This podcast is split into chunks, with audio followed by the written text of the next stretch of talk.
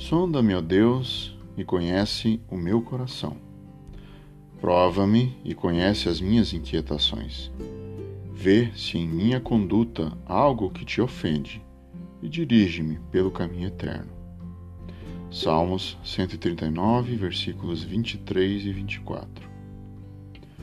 Olá, gente boa, vocês estão bem? Que assim seja. O título da nossa mensagem de hoje é Submissos ao Senhor do Caminho.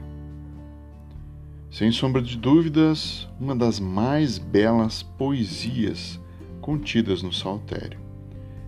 Ele trata do conhecimento do Senhor sobre todos os nossos passos, traço de sua onisciência e, mesmo antes do nosso nascimento, todo o cuidado do Eterno enquanto éramos entretecidos no ventre materno.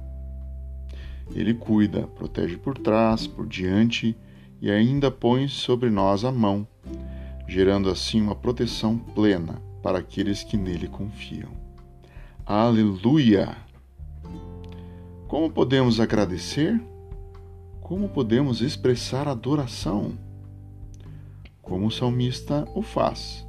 Mesmo no processo da adoração, ele se submete ao crivo do seu Senhor.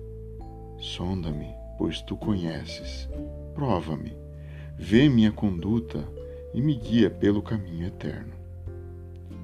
Vida com o Senhor é vida de constante submissão ao exame do Senhor. Você já fez isso hoje?